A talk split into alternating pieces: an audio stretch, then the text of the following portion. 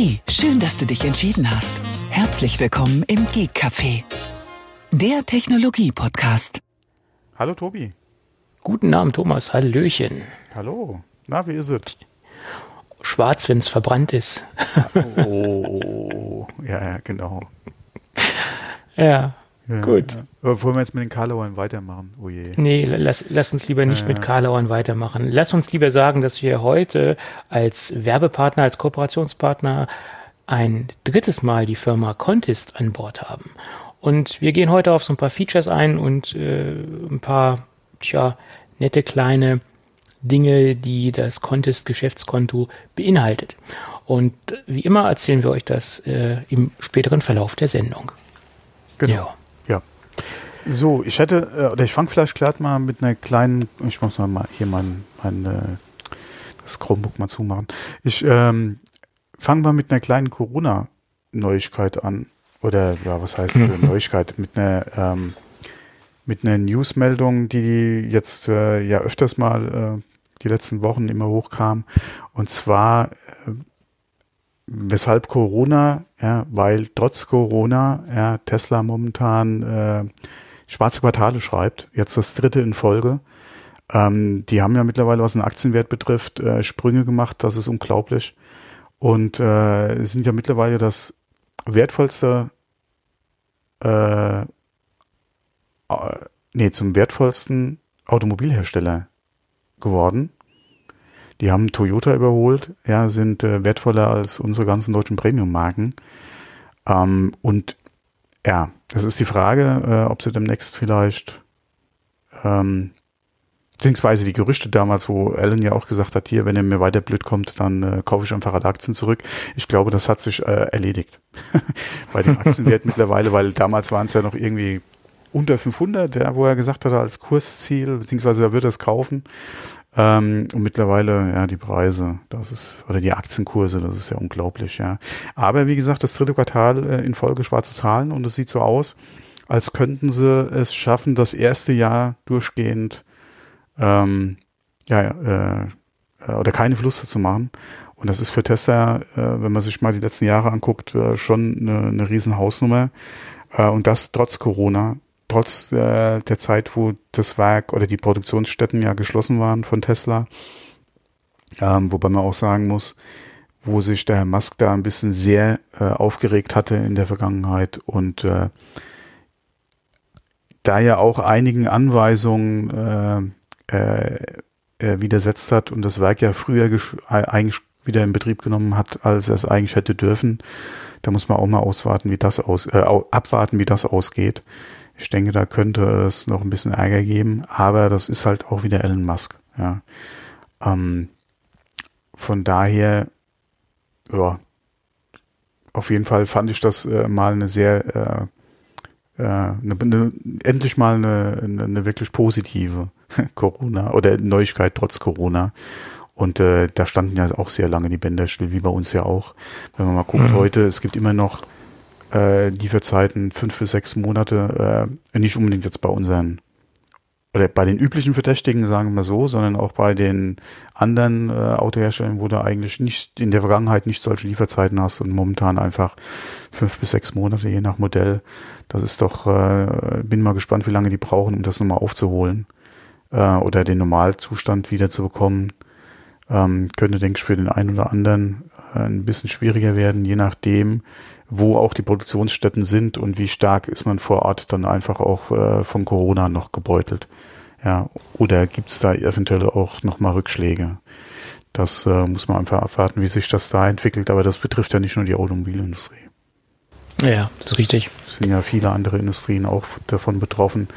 Ähm, wenn man mal guckt, dass Österreich ja jetzt die letzten Wochen auch wieder ein bisschen zurückrudert, ähm, was so die Lockerungen betrifft. Ja, mal gucken, wie sich das generell ähm, alles noch äh, entwickelt in den nächsten Wochen. Ähm, ja, aber äh, ja. wir haben eh keinen Ja. Einfluss drauf und können es nicht ändern. Nee, das, das Deswegen haben wir kann man nicht. sich über jede positive Nachricht eigentlich freuen, ja. Das ist richtig.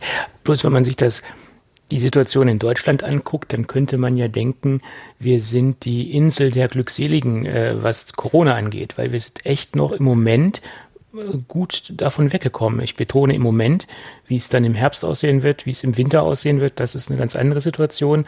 Aber wenn man nach Brasilien guckt, wenn man in, ja, die, äh, in die, Staaten guckt. Genau, Staaten, ja. alles, was gerade den Süden betrifft, das ist ja, ähm, ja, aber ja. da rächt sich, denke ich mal, auch die Politik einfach. Ja, klar. Und das auch was gerade die Staat, die Vereinigten Staaten betrifft, äh, ist ja der Präsident Trump auch wieder ein bisschen am Zurückrudern. Mhm. Ähm, von daher, äh, ja, ich hoffe mal, es ist angekommen und nicht einfach nur äh, oder ja, Wahlkampftaktik, aber das äh, die Wahlen stehen Ich, ich glaube, das ist äh, Wahlkampftaktik bei, ja, aber, bei Herrn Trump. Aber selbst wenn alles, was irgendwo hilft, äh, das Ausbreiten zu verhindern, ja, ist ja willkommen. Ja, ja, klar. Also von daher ähm, sehr spät. Äh, wie gesagt, ob er es eingesehen hat oder ob es jetzt einfach Kalkül ist, mal dahingestellt. Hauptsache, er gibt halt die entsprechenden, äh, entsprechend richtigen Signale.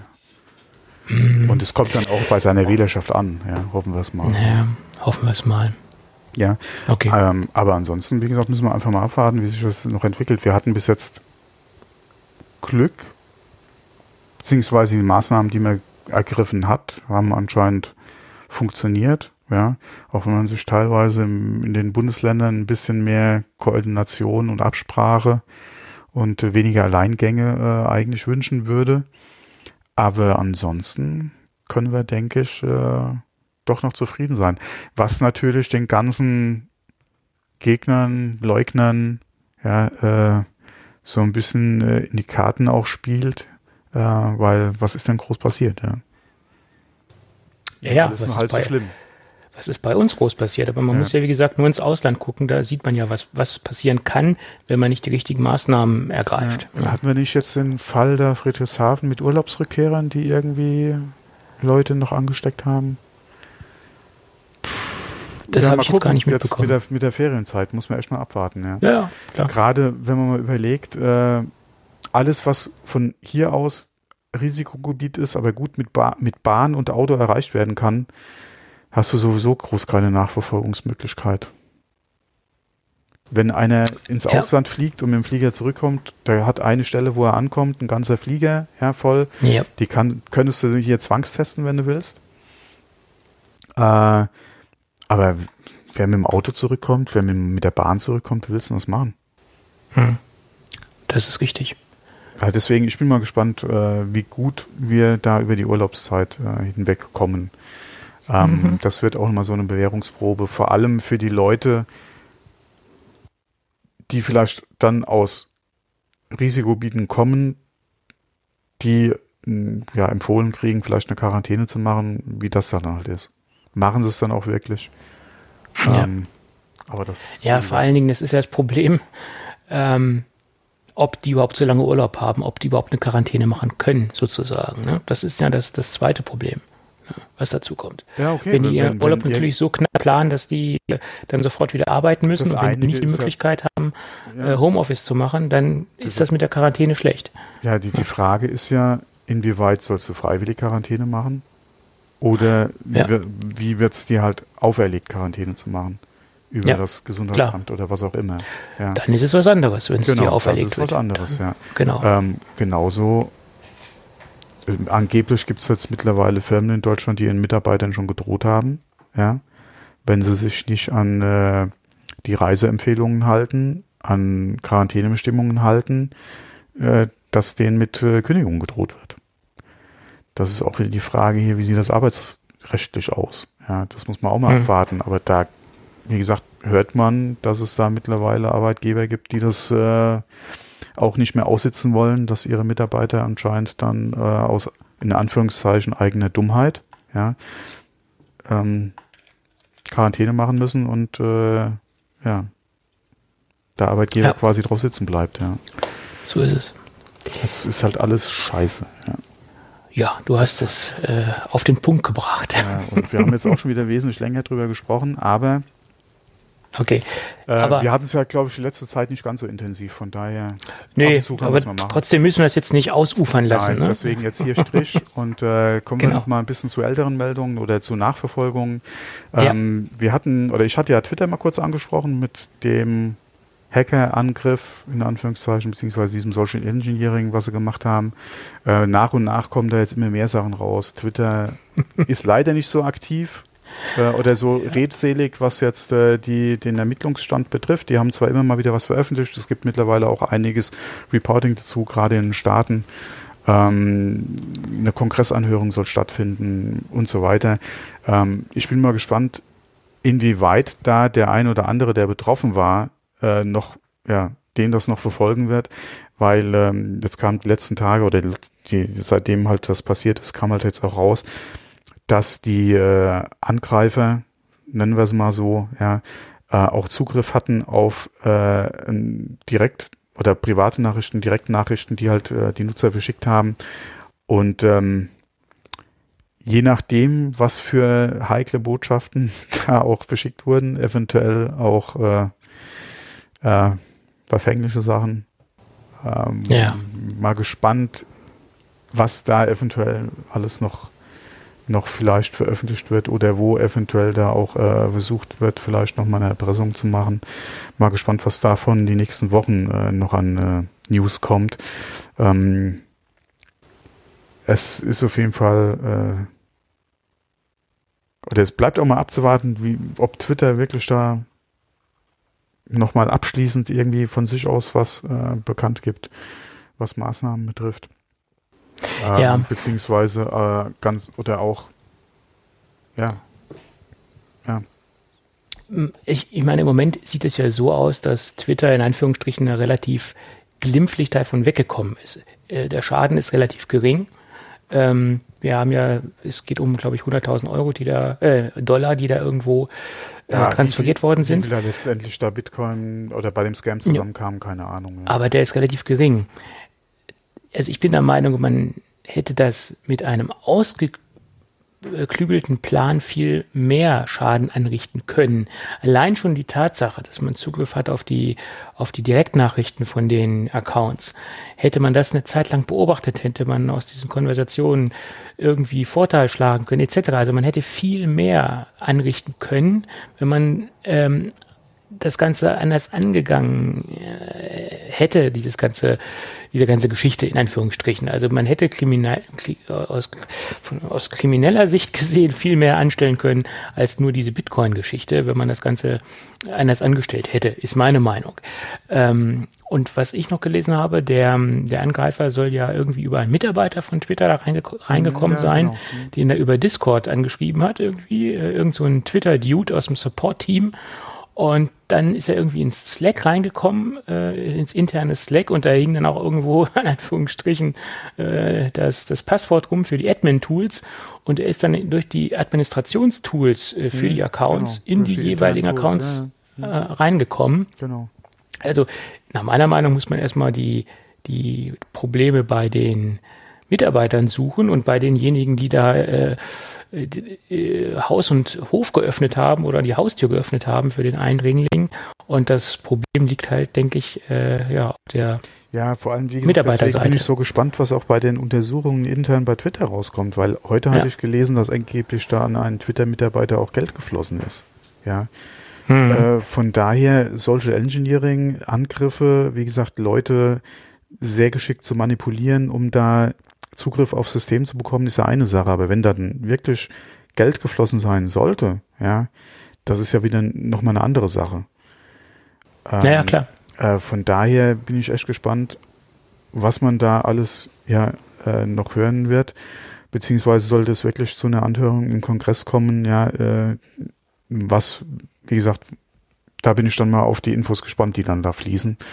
Ähm, und wie wir es das letzte Mal schon gesagt haben, das hätte können noch wesentlich anders ausgehen, wenn die Tat nicht jetzt abgezielt hätte auf den Bitcoin-Scam, auf das Klauen von äh, interessanten Accounts, ja, Ad, ein Buchstabe, eine Zahl etc. Ja, da war anscheinend auch geplant, sich Zugriff auf Konten äh, zu beschaffen, um die dann anschließend zu verkaufen. Ja, äh, ja, kann teilweise auch ordentlich Geld bringen. Nur in dem Fall, äh, hallo, geklaute Accounts kaufen, die sind schneller wahrscheinlich gesperrt, als du ja, äh, was du Ja, ja. Oder als Ja. du Tweets abgesetzt hast auf dem Account, Mhm. ja. Ähm, da bin ich echt mal gespannt, was, was da noch kommt, ja. Ähm, ja. Auf jeden Fall, wie gesagt, wenn dieser Angriff politisch motiviert gewesen wäre und du hättest da nicht direkt den Scam rausgehauen, sondern hättest wirklich alle interessanten Konten, dir die ganzen Daten runtergeladen, gerade was DMs betrifft, ja, oder auch, äh, wie gesagt, äh, wer ist mit wem in Kontakt, äh, wo sind DMs hingeflossen, ja, äh, wer ist mit wem äh, verlinkt. Das sind ja alles Sachen, gerade auch jetzt mehr im Hinblick auf gerade die US-Wahl, nochmal sehr interessant, äh, gerade um eventuell einem Gegner schaden zu können. Ja, also ich glaube nicht, dass das politisch war, weil dann wär, wären die anders vorgegangen. Und Das ist die ähm, Frage, was, äh, wie schnell haben sie was äh, sich an Daten äh, noch besorgt und war der Scam nur eine Ablenkung? Ja, ja, das ist ja, auch so eine Theorie, die durchs Netz geistert. ja, Ähm, und wenn man mal guckt, was, was bei den letzten Wahlen in Amerika gerade los war, die Wahlen stehen jetzt vor der Tür. Das wird, denke ich mal, noch relativ schmutzig werden. Ähm, von daher, ich glaube, es ganz so abwegig ist es nicht. Ähm, deswegen, wie gesagt, mal gucken. Ja, vielleicht auch mit einer der Gründe, warum man vielleicht aus der Ecke von Twitter nicht so viel hört. Ja. äh, Mhm. Man weiß es nicht. Ähm, aber wie gesagt, wir können froh sein, ja, wenn es nicht so war. Äh, alleine, was ich ja auch schon gesagt hatte, mit jetzt einfach ein paar übelste Tweets ja, äh, von, von Konten ab, ja, die in den falschen Hals kommen. Ja. Ähm, von daher ja, ging eigentlich noch sehr glimpflich ab, ja. das ist wohl wahr. Ja, dann lass uns noch mal über ähm, Herman Miller sprechen. Äh, keine Angst, nicht über den Stuhl, keine Angst, also Nee. nicht über meinen Stuhl. Nein? Äh, da lass uns jetzt nicht drüber sprechen. Ähm, da kommen wir zu einem späteren Zeitpunkt nochmal zu. Aber lass uns über ein ganz neues Produkt sprechen. Endlich darf ich drüber reden. Ich wusste das schon vor ein paar, ich wusste das schon vor ein paar Monaten. Äh, ich stand aber unter NDA und ähm, durfte äh, nicht so, wie ich äh, gerne wollte.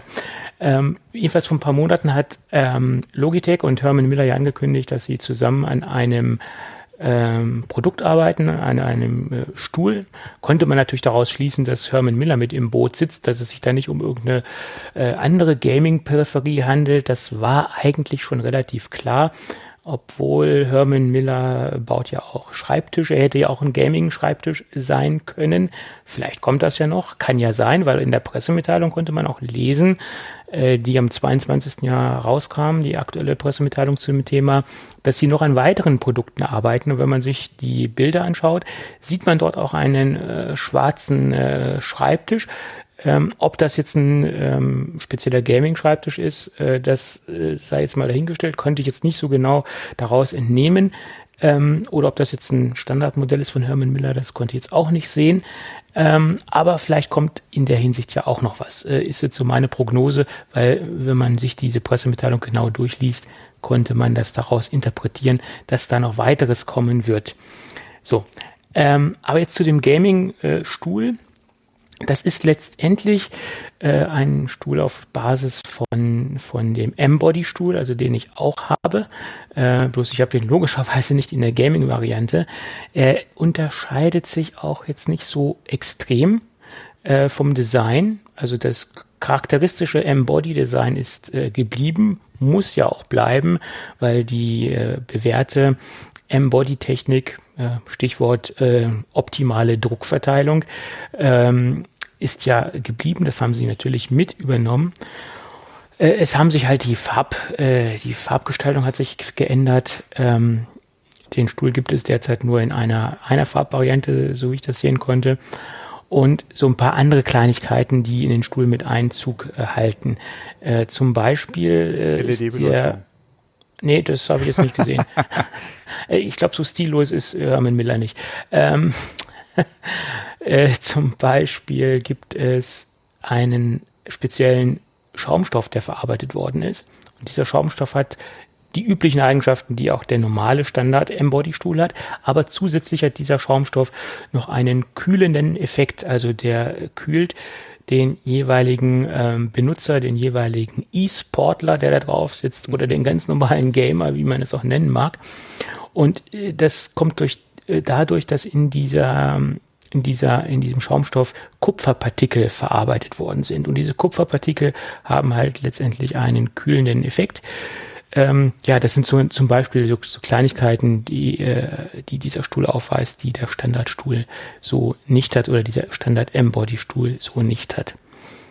Und nach meiner Meinung ist es der erste richtige, in Anführungsstrichen ergonomische Gaming-Stuhl, den, den es auf dem Markt gibt. Es gibt zwar Marktbegleiter, die äh, eine Menge Gaming-Stühle haben, aber die sehen mittlerweile auch oder in Anführungsstrichen alle relativ gleich aus. Ähm, Im Groben lehnen sie sich so ein bisschen an diese, diese Sportsitze, diese Autosportsitze an, so das ist so dieses charakteristische Gaming-Stuhl-Design.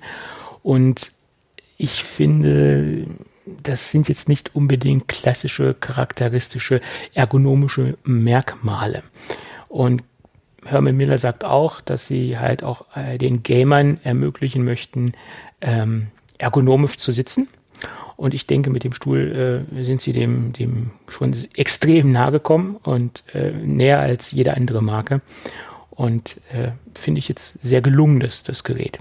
Oder das Produkt. Weiß man, wie der preislich positioniert ist? Da bin ich jetzt, glaube ich, bin ich jetzt nicht gut vorbereitet, aber ich glaube, der wird äh, ja, okay, das die Frage, falschen. Das ist eh die Frage, ob ein Preis schon bekannt ist. Äh, äh, ich habe es in der Pressemitteilung jetzt nicht so gesehen, aber ich ja. gehe mal davon aus, dass ähm, der Stuhl in der, in der gleichen Preis, im gleichen Price-Range liegen wird wie der normale M-Body. Und der, der schwankt auch so ein bisschen je nach Aufstattung. Also ich glaube, der, der, der Standard M-Body geht so bei 1500 los bis 1800 das sind so die, die Varianten, die es im normalen Bereich gibt. Vielleicht ist der äh, Gaming äh, Chair ein Hauch günstiger. Ähm, aber wie gesagt, der richtet sich natürlich auch wirklich an Leute, die, die extrem viel drauf sitzen und ähm, ja. Aber günstiger kann ich mir ja eigentlich kaum vorstellen, außer die hätten irgendwo dran gespart. Das klingt ja eher weniger nach. Nee, nach Sparen klingt Von es nicht. Also ich gehe mal davon aus. Wahrscheinlich ähm, so ein gut ausgestatteter Embody würde ich mal ja. drauf tippen. Aber wie gesagt, ich äh, sende mal nette Grüße an den Kollegen von Herman Miller, der uns bestimmt gerade zuhören wird oder demnächst zuhören wird. Vielleicht wird er mir noch den Preis verraten. Ähm, und dann, dann schauen wir mal. Vielleicht können wir dann nochmal weiter darüber berichten, über die ganze Geschichte. Ja. ja. Ja, Gut. Wie gesagt, äh, schönes Gerät, finde ich gut und ähm, ich bin gespannt, wie gut sich das Gerät äh, in der Gamer-Szene etablieren wird, aber dadurch, dass sie natürlich Logitech als Partner haben äh, und die bewährte äh, Erfahrung haben von Herman Miller im Bereich ergonomischer ähm, Sitzkultur, äh, dürfte das Gerät äh, oder der Stuhl äh, hoffentlich wachsender äh, sich wachsender Beliebtheit erfreuen im, im Gaming-Bereich. Mm, bei denen mit nötigem Kleingeld denke ich schon. Und wenn man mal überlegt, dass ja man in der oder mit dem Gaming-Branding den ein oder anderen Euro eigentlich ganz gut mehr verdienen kann. Man muss sich ja nur mal angucken, ja, in dem ganzen PC-Bereich, was hier die ganzen Gaming-Mainboards eventuell oder wie sich da die Preise entwickelt haben. Ähm, und äh, ja, ist halt so. Ja, da, der ein oder andere ist dann doch bereit, nur fünf Euro mehr zu bezahlen. Ähm, und wenn man auch mal guckt, was andere Top-Gaming-Stühle kosten, ja, da, äh, oder was man da ausgeben kann, wenn man will, oder wenn man es kann, wenn man es sich leisten kann. Ähm, da ist, ist, denke ich mal, so ein Hermann Miller nicht mehr so weit davon entfernt. Ja. Man sieht ja auch immer wieder, dass so traditionelle Hersteller von Bürostühlen, zum Beispiel die Firma Interstuhl, äh, die ist jetzt mit einem eigenen Branding am, an, an den Start gegangen, äh, mit Backforce als Marke. Äh, und haben jetzt auch, auch was von Recaro? Die sind jetzt auch an den Start gegangen, ja. genau. Ähm, aber das ist, ja, ich finde immer noch nichts Ergonomisches. Das ist ein schöner, ja, der Recaro ist ein schöner. Doch, doch, alle Ergonomie naja, schon, aber äh, ja, da muss man gucken, gerade in dem ganzen Bereich, die ganzen DIN und Normen, die du hast für gerade das Thema Ergonomie auch im Arbeitsumfeld, da kriegst du, äh, wenn du nicht gerade irgend so einen 25-Euro-Stuhl kaufst, kriegst du da schon äh, was Vernünftiges. Ob das natürlich dann top-notch und, und das Ende der Fahnenstange ist, mal dahingestellt, aber äh, du kriegst da naja. schon ergonomische äh, Lösungen. Ich meine, Ergonomie, so. Ergonomie ist ja auch immer eine Auslegungssache, wie, oder ist ja auch immer eine Sache, wie das jeder Hersteller für sich auslegt. Und äh, da gibt es ja verschiedene ja, die, die Gesichtspunkte. Qualität, die Qualität ne? der Umsetzung ist halt dann auch die Frage. Und äh, wie definiert man äh, die Ergonomie oder wie definiert man letztendlich äh, optimale Sitzkultur oder einen optimalen Sitzkomfort? Ne? Das ist eine ja, okay, ganz andere Geschichte. Da, hast du ja. ja hier so die Merkmale, was muss ein Stuhl können, damit du halt ja auch dann deine ergonomische Position einnehmen kannst. Äh, wie sieht's aus, äh, halt mit Höhenbestellungen, äh, äh, Neigungswinkel, beziehungsweise das dynamische Sitzen, Armlehne, äh, verstellbar hin, her, bla, da gibt's ja. Ja, ja, klar. Aber wie gesagt, das, da kann man sich auch lange drüber unterhalten, da kann man sich auch lange drüber ähm, äh, trefflich streiten. Ähm, was ist wirklich ergonomisch und ähm, ja. über das Design, Farbgestaltung und Materialwahl, da kann man sich vortrefflich drüber streiten, ja, definitiv. Ja, nicht nur darüber, auch über Ergonomie kann man sich streiten, ja, weil jeder hat einen anderen äh, jeder hat einen anderen Gesichtspunkt und jeder definiert das auch anders für sich. Alle meine Sitzpositionen beim Podcasten und beim Gamen oder auch wenn ich jetzt hier äh, äh, viele, äh, sagen wir mal, normale Tätigkeiten an meinem Rechner mache, die sind alles andere als ergonomisch. Aber das ist halt, äh, das ist halt wieder die Frage, was empfindet halt der, der, der, der, der Einzelne dann als bequem, ja. Ja, klar. Das ist richtig. Du, du solltest mal vielleicht über einen neuen äh, Stuhl nachdenken.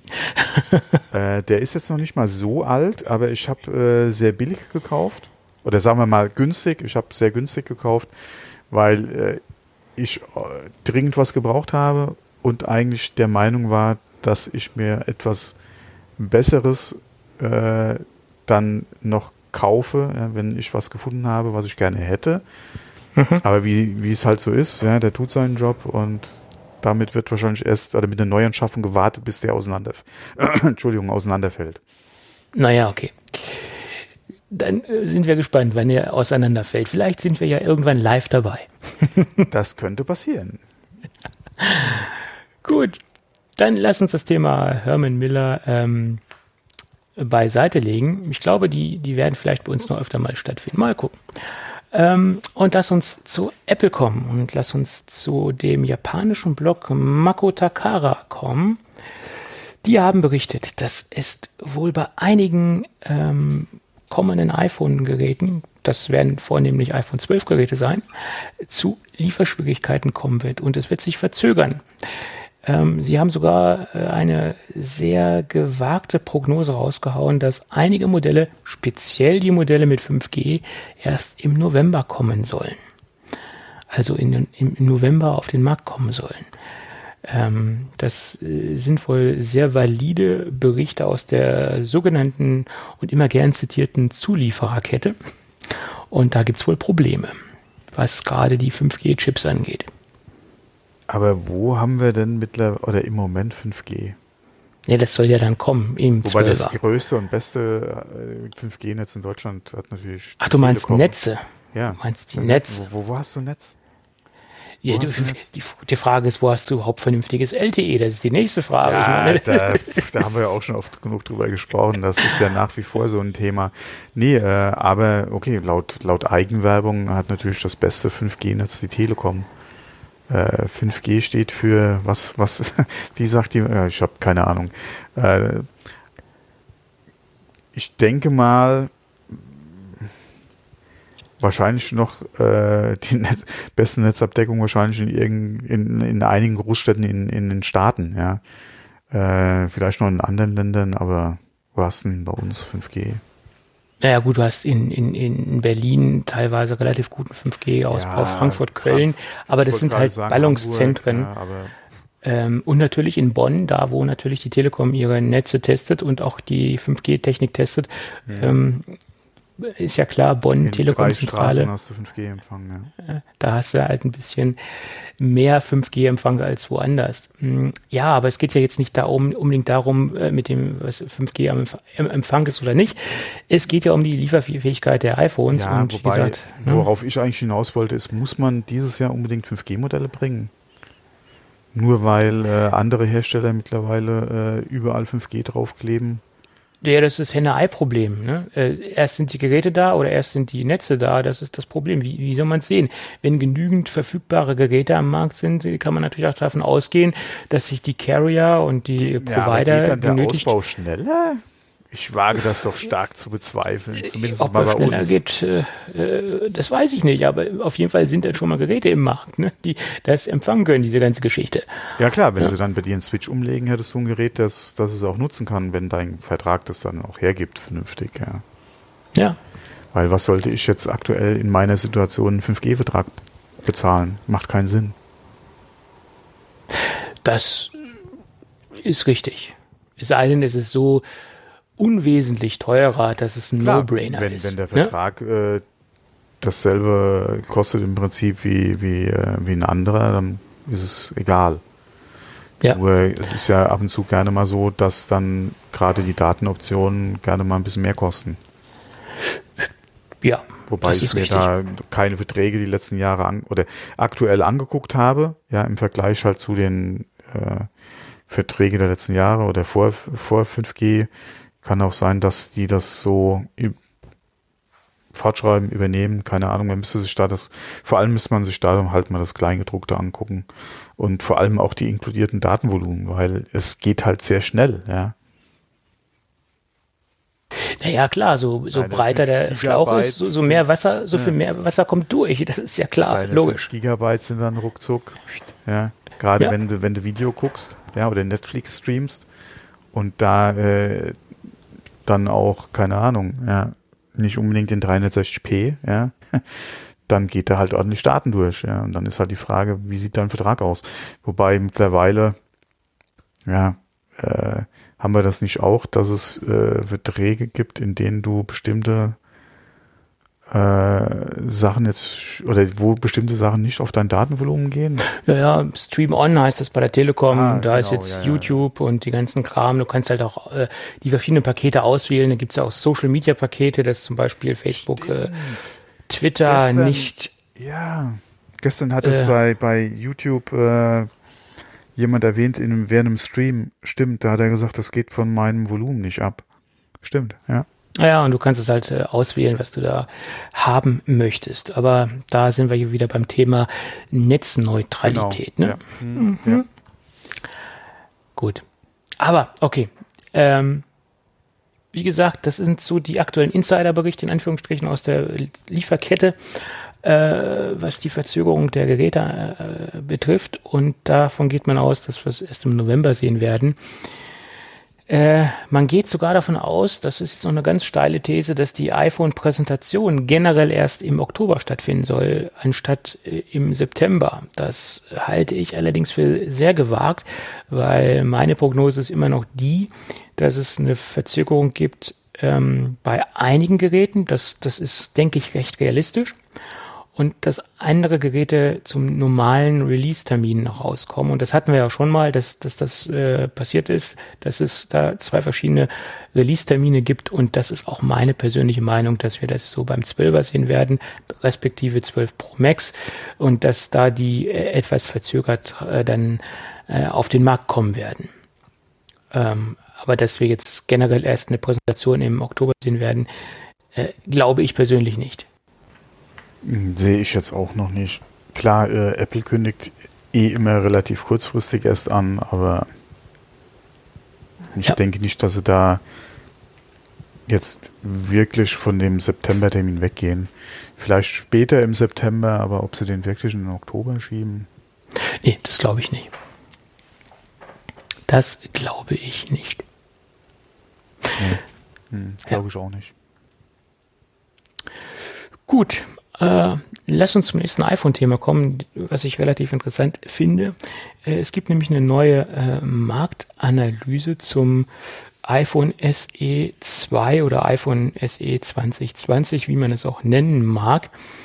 Äh, die äh, Analysebude, sage ich jetzt mal, oder das Analyseunternehmen CIRP, die haben sich nämlich das Ganze mal etwas genau angeschaut und haben Kunden befragt, wie zufrieden sie mit dem iPhone SE sind oder besser gesagt, was ich viel interessanter finde, Zufriedenheit ist gegeben, ist alles äh, super, wie das Umstiegsverhalten aussieht. Also von, von welchen Geräten kommen letztendlich die äh, Nutzer, die sich ein iPhone SE 2020 kaufen. Ähm, und das ist nach meiner Meinung auch äh, voll aufgegangen bei Apple, weil 73 Prozent der Kunden, die sich ein iPhone SE 2020 gekauft haben, die kommen von relativ alten Geräten, 5, 6 und 7.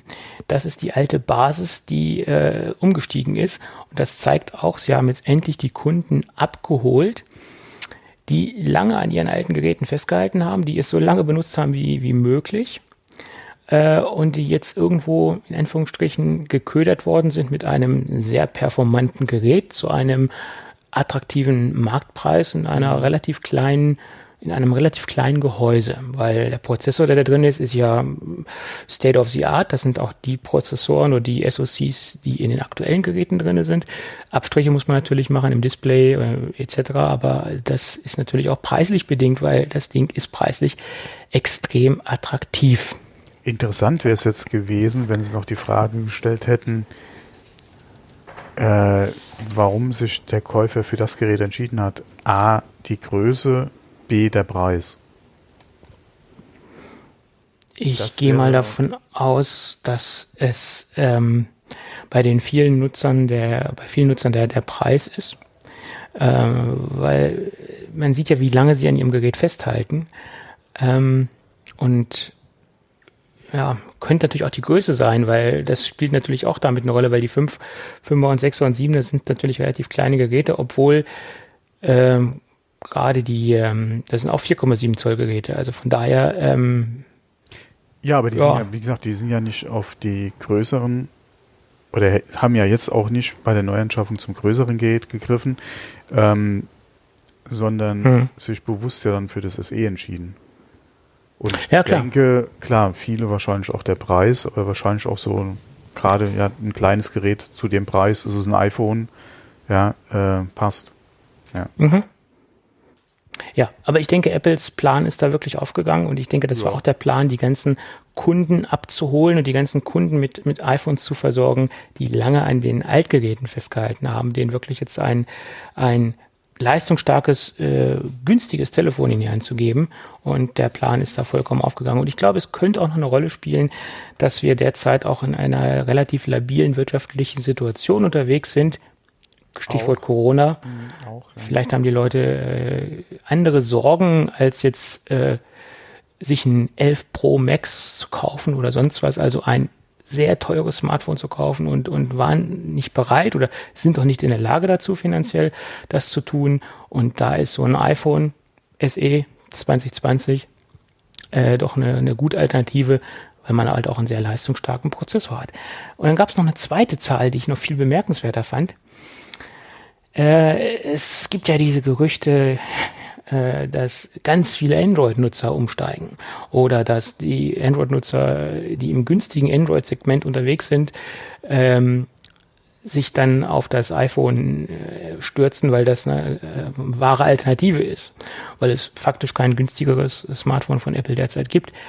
Ähm, das konnte diese Studie jetzt oder diese Marktanalyse jetzt nicht bestätigen, weil es sind nur 22 Prozent äh, die vorher bei Android unterwegs waren, die sich für ein ähm, tja, SE entschieden haben. Also das also Zahl hätte ich.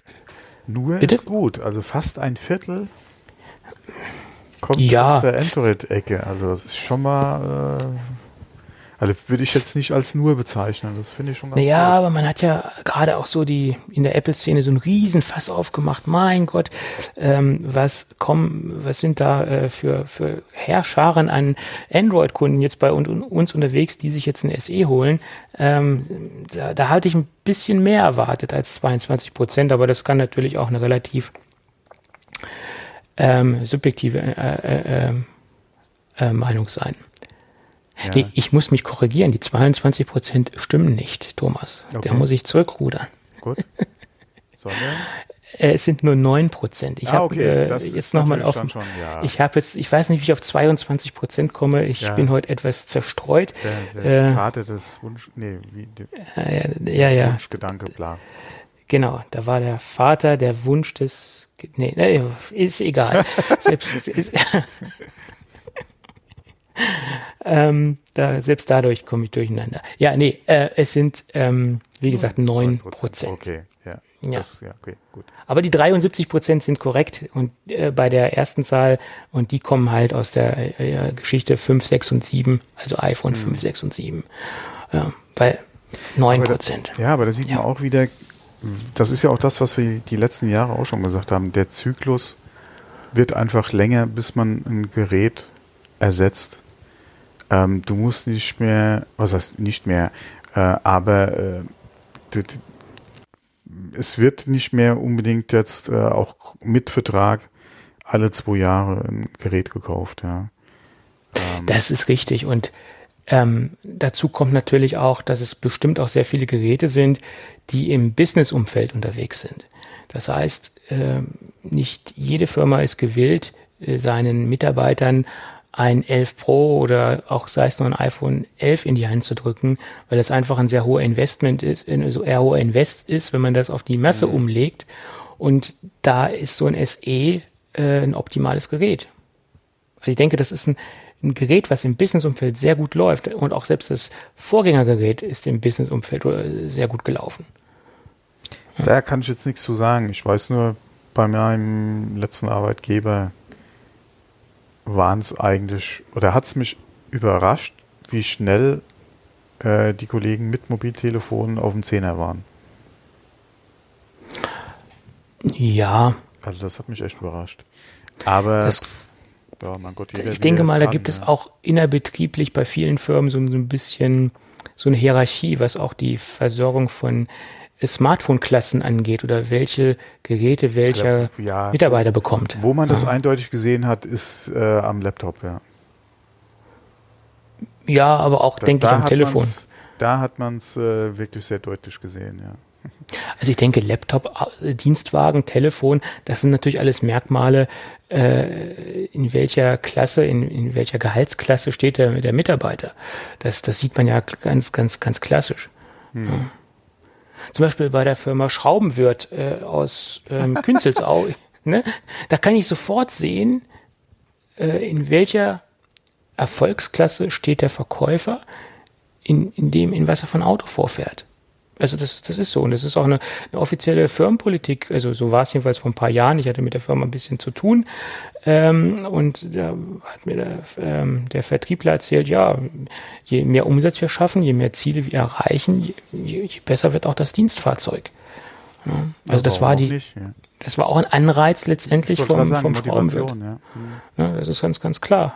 Ich glaube, ich, ich fing mit einem Golf-Kombi an und dann ging das hoch bis zu einer äh, E-Klasse, 5er BMW Kombi, äh, A6 etc. Und äh, da gab es dann die Differenzierungen. Ne? Ja, klar. Ja, ganz klar. Ja. Das ist halt Motivation. Logisch. Wenn ich den ganzen Tag unterwegs bin, möchte ich natürlich auch lieber einen, einen 5er BMW fahren, anstatt einen Golf-Kombi. Also wenn ich den ganzen Tag damit auf Deutschlands Autobahn unterwegs bin, ist es natürlich klar, dass ich noch versuche, äh, meine Ziele zu erreichen. Ganz klar. Mhm. Das Beste, was ich mal erlebt habe, ist, äh, es ist ein Kunde äh, bei uns mal mit einem SLS vor die Tür gefahren. Ja, und schön. hatte dann über die Preise gemeckert. Aber wie heißt es schön, im Einkauf äh, liegt der Gewinn, ne? Ja, ja, klar. Da mag jetzt auch äh, ein Verkäufer die Hand heben, aber ähm, da habe ich nicht schlecht gestaunt. Ja, der ist mit dem SLS vorgefahren. Da habe ich gedacht, da wäre ich heute vielleicht auch mit einem anderen Auto gekommen, aber mein Gott, wenn man Spaß dran hat, warum nicht, ja? Also ich persönlich finde es deutlich sympathischer, wenn ein, wenn ein Vertriebler mit einem, sagen wir mal, mit einem Golf-Kombi vorfährt, als wenn er mit einem 5er BMW oder mit einem Audi A6 vor der Tür steht. Das finde ich deutlich sympathischer. Ist meine Meinung. Ja. Es wirkt etwas ähm, bodenständiger, etwas, ähm, ja. es hat ein ganz anderes, ähm, ja, man kommuniziert ja auch was damit, letztendlich. Und äh, ich muss jetzt ja nicht unbedingt äh, ich, ich weiß nicht, ist, ist äh, sehr emotional behaftet, äh, das Thema, aber kann man, kann man lange darüber diskutieren. Äh, ja, vor allem, äh, das ist halt auch immer so eine, äh, okay, im Firmenumfeld immer eine andere Frage, aber äh, eventuell spielt halt da auch Neid immer ein bisschen mit, ja. Ähm, von daher ja, muss man, wie gesagt, muss halt jeder mit sich selbst dann auch ausmachen können. Äh, wie gesagt, ich fand es halt da nur sehr interessant. Oder äh, fand, also ich war eigentlich sehr begeistert davon, ja, dass er mit dem Auto halt vorgefahren ist. Das war auch schon mal äh, ein Statement, ja, was da gesetzt wurde. Aber die, das Gespräch hinten dran war halt dann ganz nett, ja, weil, wie gesagt, über Preise meckern und äh, alles viel zu teuer und dann machst du aber, oder kannst du dir es leisten, äh, halt so ein SLS zu fahren, ja. Ja, Irgendwo gut. muss das Geld ja herkommen. Man weiß ja auch nicht, ob er, ob er auf Wechsel oder auf Rädern gefahren ist. Ja, klar, da, da kannst du halt nicht reingucken. Ja, da kannst So du nicht es. reingucken. Ja, auf jeden Fall. Also, Ich weiß auch noch, als ich mal, äh, ich bin ja früher noch äh, so hier zu Kunden selbst gefahren äh, ähm, und hatte allerdings keinen Firmenwagen, sondern musste dann immer mit dem Mietwagen fahren und hatte da mal eine R-Klasse, als es damals noch ein Thema war. Eine mh, R-Klasse als Mietwagen und äh, ich wurde dann auch mal direkt drauf angesprochen. Ja. Mit einer Ja. R-Klasse äh, auf den Hof fahren, ja. Und ich so, nee, ist nur ein Mietwagen. Das ist nicht mein Firmenwagen. ja. Ja, gut, das ist ein langes Thema und auch ein sehr polarisierendes Thema, da kann Ja. man sehr lange drüber diskutieren. Ähm, ja, okay. Wo waren wir denn jetzt stehen geblieben? Mein Gott, jetzt sind wir wieder Äh, abgedriftet. iPhone SE. Ja, wie gesagt, man sieht halt, dass diese Geräte, oder ich meine, dass der Plan von Apple vollkommen aufgegangen ist. Man hat Ja, halt ja. die Kunden wieder ins Boot geholt, die jahrelang auf alten Geräten unterwegs sind. Wie gesagt, das sind Geräte, die ähm, sehr lange in der Besitzerkundschaft waren und sie sind jetzt gut umgestiegen. Sehr schön. Und wo wir gerade bei Altgeräten sind und gerade bei äh, Android und Apple sind, ähm, in den Staaten ist jetzt ein Trade-in-Programm angelaufen. Das heißt, das Trade-in-Programm, was ja auch äh, schon lange existiert, wurde jetzt erweitert. Das bezieht sich jetzt allerdings nur auf die Staaten zum jetzigen Zeitpunkt. Dort werden auch Android-Geräte in Zahlung genommen mittlerweile. Ähm, Ja, Allerdings muss man- kriege ich nichts mehr. Nee, die sind noch gar nicht aufgelistet, vermute ich mal. Es sind 16 Geräte im Moment. Es sind äh, vornehmlich Samsung-Geräte und äh, Hm. Wer hätte Google- Google-Geräte. und es sind auch Geräte, die relativ aktuell sind. Da sind jetzt nicht unbedingt jetzt äh, uralte Geräte dabei. Nicht das erste Nexus oder so. Nee. Äh, nee. Und, und wenn ich mir anschaue, äh, was teilweise dafür bezahlt wird und was Apple ähm, sich da so vorbehält, ähm, teilweise wird da noch gar nichts mehr bezahlt, wenn der Zustand relativ desolat ist. Das kann ja auch passieren, dass die Geräte dann nur noch recycelt werden. Ähm, ist man wahrscheinlich äh, bei anderen Plattformen besser aufgehoben, die Geräte zu veräußern. Allerdings ist es natürlich auch super einfach, weil man muss sich um nichts kümmern. Man schickt das Ding dorthin oder gibt es beim Kauf ab, wie auch immer, und man hat seine Ruhe letztendlich. Ähm, Ja, was aber Ich habe gerade mal, ich habe gerade den Link mal geklickt. Aber so Mhm. ein Note 10 mit bis zu 340 Dollar. S9. bis zu muss man natürlich auch Ja, dazu sagen. zu, das ist ja. das Maximale, was erreicht werden S9 kann. für bis zu 100. Ja. Also der, das ist, ähm, wie gesagt, im freien Markt bekommt man wesentlich mehr dafür, ganz, ganz klar. Ein Google Pixel 2 nehmen sie auch noch. ich hätte hier noch ein altes Nexus. Ja, ich glaube, das gibt auch ein Problem. Ach du Scheiße, wer gibt denn bitte seine Apple Watch Series 1 ab für bis zu 30 Dollar? Nee, Nee, dafür kannst du liegen lassen. Das ist äh, un, un, unlogisch, aber egal.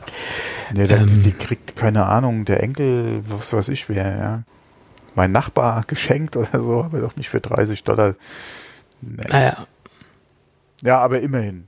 Sie bieten was naja an. immerhin man- bietet Apple damit, dieses, Genau, wenn man damit zufrieden ist, ist es ja okay. immerhin bietet das Apple an. Es ist ein Angebot, der Kunde kann es annehmen, man muss es Genau, ja nicht annehmen. genau. Von daher Ja, ist es okay. Ja. Ja, passt. gut. Ähm, dann lass uns weiter über Apple reden. Ich weiß jetzt nicht, welches Thema ich am besten noch reinnehme. Äh, Ah, wir du das. möchtest. Nehmen wir das Thema. Es ist ein Apple-Patent aufgetaucht. Es sind in der letzten Zeit sehr viele Apple-Patente aufgetaucht, aber die fand ich jetzt alle nicht so interessant. Aber ein Thema zum oder ein Patent zum Thema Apple Pencil. Ähm, das sind manchmal so die kleinen Dinge, die ein Gerät oder die ein Produkt äh, innovativ machen können, finde ich. Und da liegt sehr viel Potenzial drin. Nämlich eine Farberkennung. Eine Farberkennung nicht in dem Sinne, dass er die Farbe erkennt, die sich auf dem Display befindet. Das mag wahrscheinlich auch möglich sein, sondern dass er Farben aus dem Umfeld erkennt. Also so ein äh, Color Picker, so ein Natural Color Picker, sage ich jetzt mal. Äh, das heißt, ich habe jetzt irgendwo zum Beispiel eine, eine pinke Oberfläche und äh, setze dort den Pencil an und dann erkennt er genau diesen Farbton und kann ihn digital übertragen oder kann ihn digital mit ins Bild nehmen. Ähm, oh, ich. dann hatte ich das auch falsch verstanden, weil ich hatte nämlich auch nur äh, so ein paar äh, Überschriften über, alle überflogen und hatte gedacht, Farb, ah, okay, gut, also Farberkennung am Gegenstand. Das ist nochmal was anderes, ja. Ja, also so, so ein Color Picker von irgendwelchen Farben oder Produkten, die sich in, in der freien Wildbahn befinden, äh, was auch immer, sei es ein Blümchen oder sei es ein Oh. Auto oder sei es eine Socke, Das ist- egal. Das ist super interessant. Äh, Ja. Kommt drauf an, wie genau ist das? Das alle- ist die Sache, die ich jetzt äh, auch, äh, wo ich das auch ein ganz großes Fragezeichen dahinter setze. Weil wenn Weil- diese Sache natürlich extrem exakt ist, dann könnte man dieses Gerät auch oder diesen Pencil auch als ähm, Farbkalibrierungstool einsetzen. Das heißt, Entweder, ja, ich hatte jetzt eigentlich mehr auch so wieder gedacht, äh, im, im, im Einsatz, äh, wie gesagt, im, im Firmenumfeld beziehungsweise Produktion, ähm, je nachdem, wie genau das Ding ist und du zum Beispiel da ja äh, RAL-Farben oder Fächer sagt dir wahrscheinlich was, gell? Mhm, klar. Ja, wenn das Ding so genau wäre, holla die Waldfee, also da ergeben Ja. sich ja Möglichkeiten. Da ergeben sich eine Menge Möglichkeiten, auch ähm, im Bereich, wie gesagt, Farbkalibrierung von den iPads.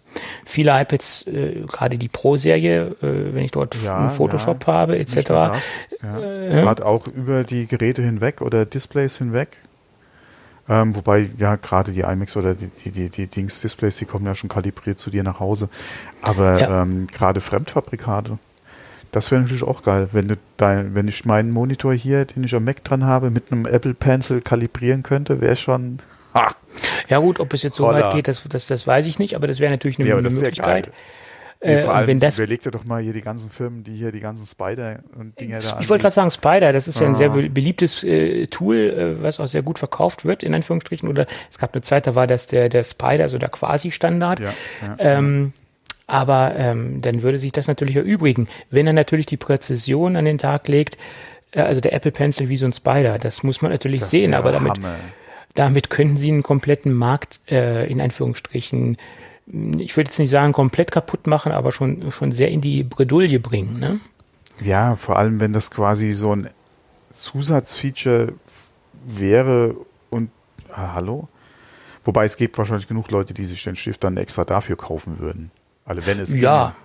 aber Äh, wenn er aber jetzt wenn nicht den- un, gesagt, unwesentlich den- teurer wird, ist das immer noch günstig. selbst wenn er ein paar Euro teurer wird, äh, das ist ja ein Mehrwert, den er bietet. Äh, und du kannst ja alles andere auch noch damit machen.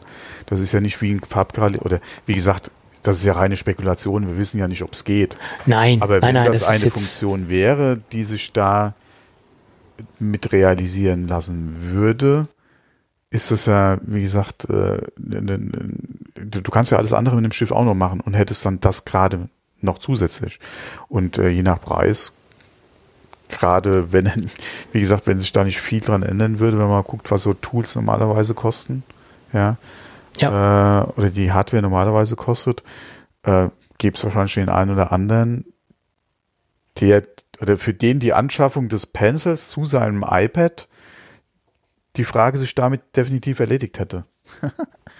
Ja, und vor allen Dingen, der, der, große Pluspunkt wäre ja, du kannst, wie gesagt, das Ding ja noch weiterhin als normalen Pencil benutzen. Und bei so einem Spider ist, hast du einen sehr eingeschränkten Funktionsumfang. Das heißt, du kalibrierst einmal dein Gerät und dann liegt das Ding meistens in der Ecke rum und dann war's das. Ähm, ja. Das macht ja nur Sinn, wenn du, ich sag mal, eine Werbeagentur hast, eine, eine Grafikabteilung äh, hast, wo, wo sehr viele Geräte stehen, wo das mhm. wirklich Sinn macht. Ja. Aber für den normalen Einsatz ist so ein Spider jetzt ja auch nicht unbedingt ein Investment, was sich, was sich jetzt lohnt. Ne?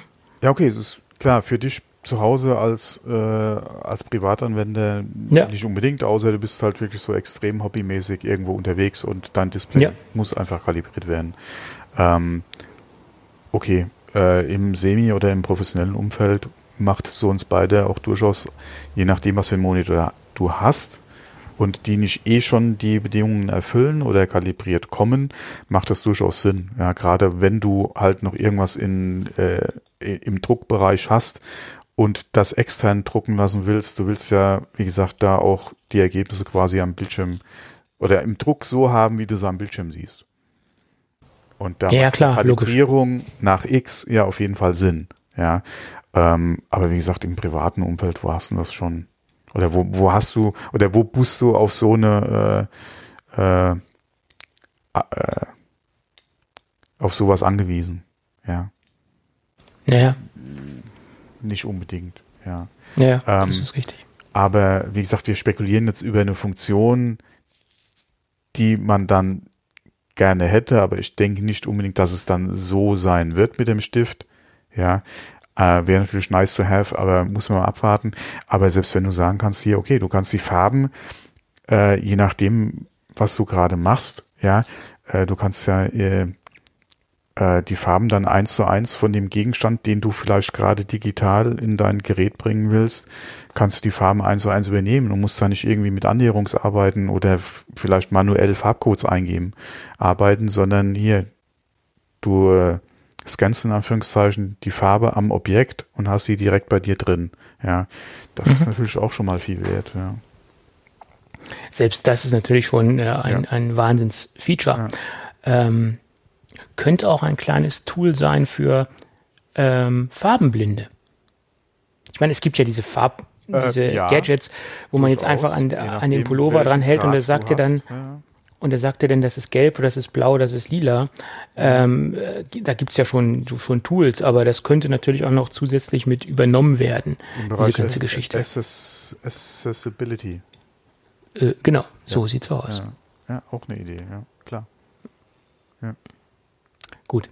Aber wo wir gerade bei smarten Features sind, würde ich sagen, bevor wir es natürlich, bevor wir es ja ganz vergessen, oh, ja. lass uns oh, zu unserem. Das war wieder eine Überleitung. Holla die Waldung. ja, lass uns unserem smarten Kooperationspartner slash Werbepartner kommen. Nämlich unterstützt uns heute ein drittes Mal die kleine, clevere äh, Bank Contest. Und äh, ein eine Funktion oder eine Möglichkeit, die wir noch gar nicht erwähnt haben, ist nämlich, dass bei allen Kontomodellen, die Contest anbietet, auch eine Mastercard mit enthalten ist. Und zwar eine Contest Mastercard Business Debit Karte. Ähm, das ist sogar bei dem Einstiegskonto dabei, also bei dem kostenlosen Konto dabei, allerdings da nur als virtuelle Version. Bei den größeren Kontomodellen von Contest ist es dann virtuell und physisch dabei. Äh, aber die grundsätzliche Debit-Funktion ist bei allen Kontomodellen inkludiert. Ähm, das ist erstmal äh, gegeben. Und die clevere Sache ist, ähm, das, was ich ja bei Contest so schön finde, diese ganze Konnektivität oder diese ganze clevere Buchhaltungsmöglichkeit, ähm, dass alle Posten, die über diese Debitkarte laufen oder wenn man mit der Debitkarte bezahlt, sofort äh, äh, in der ähm, Contest-App auftauchen. Man bekommt auch sofort eine Push-Notification, wenn eine Transaktion erfolgt ist.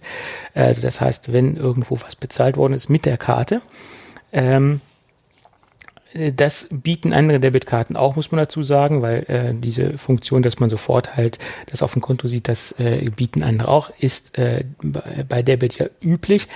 Allerdings ist es halt hier so, ähm, dass es halt mit sofort mit dem Konto dabei ist, dass es sofort inkludiert ist, dass man da jetzt nicht nur eine zusätzliche Karte benötigt, sondern dass es einfach Bestandteil ähm, des Kontos ist, äh, direkt quasi ähm, mit dabei. Und das Schöne ist auch, wenn man eine Debitkarte hat, dass die Transaktionen einzeln aufgelistet werden äh, in der App oder mit auf den Kontoauszügen etc. Und man halt die Funktion hat, dass man das sofort seinen Belegen zuordnen kann. Bei vielen Kartenanbietern ist es ja so, dass man dann monatlich eine Abrechnung bekommt. Das ist dann eine extra Abrechnung, die dann ähm, per Post kommt, per PDF kommt, per E-Mail kommt, wo dann halt die ganzen Positionen mit aufgelistet sind. Und dann hat man wieder halt mit der Buchhaltung das, das Problem, diese Sachen vernünftig zuzuordnen. Und man hat sie nicht einzeln aufgelistet mit dem Kontoauszug, sondern man bezahlt monatlich einmal Summe X, halt die Sache, die man halt ausgegeben hat. Äh, und das wird dann halt vom Konto abgezogen und das ist dann auch diese Position, die mit äh, nur auftaucht. Und man bekommt diese einzelnen äh, Sachen nicht so vernünftig und so elegant mit in die Buchhaltung rein, wie bei dieser einzelnen Positionierung, weil man das dann halt auch sofort durch die Schnittstellen zum Beispiel bei Contest zum ähm, zu LexOffice etc. sofort äh, zuordnen kann. Das heißt, man sieht sofort, okay, das ist jetzt die Ausgabe XY. Ich habe mir jetzt ähm, ähm, Computerpapier gekauft. Das kann ich halt sofort in LexOffice äh, der dementsprechenden äh, zuordnen, den Beleg dementsprechend zuordnen und das ähm, zuweisen. Das sind jetzt halt äh, die Vorteile, die man bei einem so kompletten Paket ähm, von, von Contest hat, finde ich. Also finde ich super smart und super schick dass das drin ist. Ja, das ist die Mastercard-Funktion. Äh, und wer Contest testen möchte äh, und äh, im Begriff ist, etwas smarter sein, seine Finanzen zu handeln, der kann das natürlich gerne tun. Ähm, bei uns gibt es einen Vorteilslink sozusagen. Es gibt eine Vorteils-Landingpage. Das ist contest.com slash geekcafé. Und dort gibt es bei Kontoeröffnung 50 Euro Startguthaben und die Kontoöffnung ist denkbar einfach. Das dauert 10 Minuten. Man kann es direkt über die App machen. Es gibt auch ein schönes Video, wie schnell und einfach das geht. Auf der Seite ein schönes Erklärvideo und noch einen kleinen Hinweis. Wer auch mit LexOffice liebäugelt, es gibt derzeit auch eine schöne Rabattaktion LexOffice und Contest im Bundle. Äh, da gibt es derzeit ähm, eine schöne, interessante äh, Komplettlösung, äh, wenn man quasi auch seine Buchhaltung auf das nächste Level heben will und seine, sein Geschäftskonto auf das nächste Level heben will, der sollte sich dort mal etwas genauer umschauen. Da gibt es nämlich derzeit äh, einiges zu sparen. Ja, gut. Wir bedanken uns bei mhm. Contest für die entspannte Unterstützung. Ja, dann lass uns weitermachen. Ja, ich bin ganz ohr. Ja, du, du bist gerne. ganz ohr. Ich darf gerne. Sehr gut. ja, Apple hat ja äh, einiges vor und sie haben eine Pressemitteilung rausgehauen. Hast du dir die schon angeguckt zum äh, Thema, zum Thema? Ähm, CO2? Ach so, ja, habe ich gelesen. Hm. Mhm. Äh, Apple möchte in den nächsten zehn Jahren komplett CO2-neutral unterwegs oh, sein. Kleine Anekdote dazu. Ich hatte gelesen 2030 und ich so, na, ist so lange hin. Bis mir dann mal bewusst wurde, dass wir ja 2020 haben. Ja, das sind zehn Jahre. Und jetzt clevere Zuhörer oder clevere Apple-Fans werden jetzt sagen, ja, Moment, Apple ist ja schon lange CO2-neutral unterwegs. Ja, das ist ja auch richtig. Intern sind sie das auch schon. Das heißt, ähm, sie sind da schon mit ihrer eigenen, mit ihrem eigenen CO2-Fußabdruck äh, extrem gut unterwegs und extrem gut aufgestellt. Allerdings bezieht sich diese Geschichte auf die Zuliefererkette. Das heißt, sie möchten, dass alle Zulieferer, die sie ähm, beliefern, mit denen sie zusammenarbeiten, bis äh, zum Jahre 2030 äh, auch CO2-neutral äh, unterwegs sind. Und da sieht man auch an dem, an dem, an diesen zehn Jahren, die Apple dort vorgibt, dass das gar nicht so einfach sein kann und dass es auch nicht so einfach sein wird. Ähm, weil normalerweise ist Apple ja mit diesen Vorgaben normal äh, ein bisschen schneller unterwegs und äh, ist etwas sportlicher unterwegs und äh, selbst Apple hat wohl gemerkt, dass ähm, das ein bisschen länger dauert und gibt diese zehn Jahre vor. Ne? äh, wenn du was selbst machst, ist es ja immer ein anderes Ding, als wenn du jemand anderen hast, der dann, ja, du kannst ja auch nicht sagen, ab morgen musst du neutral sein, ja. Das, da nein, ja dann, nein. je nachdem, wo du bist, ja, hat ja auch nicht jeder die Möglichkeit, irgendwo an Strom ranzukommen, der halt entsprechend produziert wird, äh, als ein Beispiel zum Beispiel. Ähm, und von daher zehn Jahre, je nachdem, äh, ist auch schon ein ambitioniertes Ziel. Aber immerhin, ja. und sie gehen ja davon aus, dass es sie es auch zusammen mit ihren oder mit der Kette ja auch dann auch umsetzen können. Ähm, immerhin packen sie es an. Ja, es ist ein Thema, äh, was ja. auf dem Plan steht und äh, wie gesagt zehn Jahre äh, ist ein gut zu überschauender Zeitrahmen, äh, Zeitraum. Ähm, nach, wie gesagt, trotzdem ein sehr ambitioniertes Ziel. Mal gespannt, ob sie das alles so hinkriegen, beziehungsweise die komplette Kette durch halt so hinkriegen. Ähm, ja, okay, aber irgendwo musst du ja anfangen. Ja, also ich sehe das auch so ein bisschen als ein, ein sehr zweischneidiges Schwert oder wie man so schön sagt. Ähm, auf der einen Seite sehe ich das so, dass die ganz großen Player wie äh, Foxconn, TSMC oder, oder wer alle für sie arbeitet und wer sie alle beliefert, damit relativ gut klarkommen könnten. Aber man hat ja auch sehr viele kleine Unternehmen, die mit Apple zusammenarbeiten, die natürlich auch jetzt einen gewissen Druck haben, das zu erfüllen. Ich erinnere jetzt zum Beispiel an an die Sachen für den damaligen oder auch für den aktuellen Mac Pro, für die Endfertigung.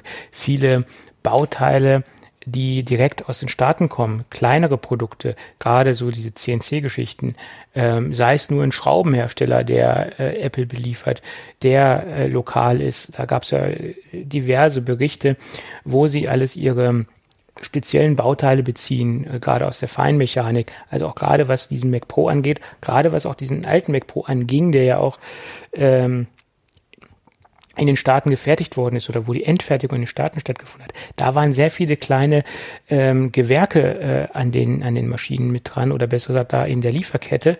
Und wenn diese Firmen natürlich jetzt auch diesen Druck haben, das umsetzen zu müssen, ähm, dann gibt es entweder nur die Möglichkeit, entweder ihr arbeitet weiterhin mit uns zusammen CO2-neutral oder ihr lasst es, weil ihr es nicht erfüllen könnt. Und die sitzen natürlich jetzt auf einer ganz anderen Position. Oder die haben natürlich jetzt einen ganz anderen Druck im Nacken als jetzt TSMC, Foxconn oder wie sie alle heißen, äh, die halt nur, die halt Big Player sind und das äh, umsetzen können. Viel einfacher. Ja. Hm, wobei, das sehe ich jetzt gerade da noch nicht mal so schwarz wie du. Ich denke, dass die teilweise vielleicht sogar einfacher das umsetzen können, ja, je nachdem, wie die Produktion eh schon läuft, ja, äh, als vielleicht gerade äh, ein, ein Konzern wie Foxconn, ja, mit zig Werken und Standorten. Ähm, da sehe ich das, äh, je nachdem, wie gesagt, je nachdem, was da produziert wird, sehe ich das eher sogar äh, so, dass die relativ einfach, wenn nicht sogar sowieso schon äh, vielleicht äh, neutral produzieren? Hm, ja, ich weiß es nicht. Ja. Ich, ich, ich habe jetzt mal das Beispiel der, der, des, des Schraubenherstellers genommen, ja. ähm, weil das, da gab es viele Artikel drüber, über diese, diese speziellen Schrauben für den Mac Pro. Ähm, das, das wurde ja auch sehr herausgearbeitet. Und da gehe ich mal davon aus, dass das, das, das, das ist ein kleines Familienunternehmen gewesen und dass die gar nicht diese Möglichkeit haben, auch gar nicht diesen finanziellen Background haben, äh, ihre Firma jetzt von heute auf, in Anführungsstrichen, relativ zügig so umzustellen. Ja, das, das äh, denke ich, ist nicht so einfach. Ja, die Frage ist halt in dem Bereich wieder, wie sieht's mit denen, ihren Lieferanten aus? Weil das ist ja das Nächste. Ja, es ist ja schön, wenn du äh, hier neutral arbeiten kannst, aber dazu gehört ja auch das Material, was du einkaufst. Und das müsste ja eigentlich auch wieder neutral sein. Oder du müsstest halt dafür noch einen Ausgleich irgendwie schaffen. Das könnte vielleicht nochmal so ein Thema werden, je nachdem, wo man halt seine Rohstoffe herbezieht. Ja, Aber klar. ansonsten, was jetzt die direkte Produktion betrifft, denke ich mal, sind so die kleinen vielleicht sogar noch besser dran als, wie gesagt, so ein großer Konzern. guck du mal alleine bei dir zu Hause, ja, du könntest ja auch, oder ich weiß nicht, ob du es tust, ja, du kannst ja auch grünen Strom kaufen. Ja gut, das sind ja Beispiel nur als Dinge. ein, als ein Ding, ja. Es ist jetzt nicht nur der Ding äh, grüner Strom, das ist jetzt ja ein Nicht nur, aber es ist ja, ja. relativ einfach, ob der natürlich dann auch aus deiner Leitung rausfällt oder ob es dann nicht doch hier aus hier einem Atommeiler in Frankreich ist. Das ist ja wieder die andere Sache. aber hm, Ja, aber okay, da, da wird man sehen, wie sich das entwickelt und ich glaube, Apple ist sich dessen auch bewusst und deswegen ja, haben sie ja, auch klar. diese zehn Jahre ähm, äh, vorausgesetzt und äh, man wird sehen, ob das alles so funktioniert, wie Apple sich das ähm, Ja. vorstellt. deswegen es ist ein ambitioniertes Ziel, aber ich denke, dass sie das ja ist, äh, denke ich mal, für Apple durchaus machbar. Mhm. Halt Und die Frage, die du halt hast, ist, inwieweit kannst du das halt so weit im Ausland halt auch alles kontrollieren? Ne? Das ist richtig, klar. Und äh, wie weit sind denn auch schon diese Zertifizierungsprozesse ähm, standardisiert, dass man da einen gewissen Standard hat, dass man jetzt sagen kann, okay, das sind grundlegende Dinge, die erfüllt werden müssen. Ihr seid jetzt nach äh, dieser und jener Norm zertifiziert, dass man sagen kann, ihr seid jetzt CO2-neutral unterwegs. Ähm, wie weit ist das jetzt auch äh, schon äh, so etabliert, dass man das daran messen kann? Das wäre natürlich die, der, der einfachste äh, Punkt, wo man jetzt sagen kann, okay, es gibt die und die Normen, die müssen eingehalten werden und ähm, dann muss das ein externer überprüfen und dann ist das in Ordnung. Das wäre natürlich die sinnvollste Geschichte. Bin jetzt nicht so in der amerikanischen Geschichte, ob es da drüben auch die ISO-Norm gibt in den Staaten, äh, wie sie es bei uns, wie sie bei uns unterwegs sind, ISO 9000 Taumilchblau. Äh, ich weiß nicht, ob das in den 14, Staaten auch der Fall ist. 9, und da gibt's ja unterschiedliche. Ja. Hm. Weil da könnte man natürlich das, bei uns kann man das natürlich über diese ganzen ISO-Normen mit abwickeln, aber ob das in den Staaten auch so existiert, da bin ich jetzt überfragt, muss ich ganz ehrlich sagen. Bin ich nicht so tief im Thema. Ja. Aber jetzt ist mir auch eingefallen, woher ich diese 22 Prozent habe, die ich Ah, vorhin okay. durcheinander gebracht habe. Ja. Weil ähm, es gab noch eine inter interessante Zahl zum Thema CO2-Neutralität bei Apple. Mhm. Ähm, es gibt ja den Roboter Daisy und es gibt ja den Dave. Und der Ja. Dave ist ja dafür da, die seltenen Erden und das Wolfram aus den alten, kaputten äh, oder die Geräte, die recycelt werden, rauszuholen. Und der Anteil des Wolframs, die Apple in dem, im letzten Jahr aus den Geräten herausgeholt hat, war 22 Prozent. Jetzt weiß ich, warum ich die 22 Prozent vorhin mit den 9 Prozent verwechselt habe.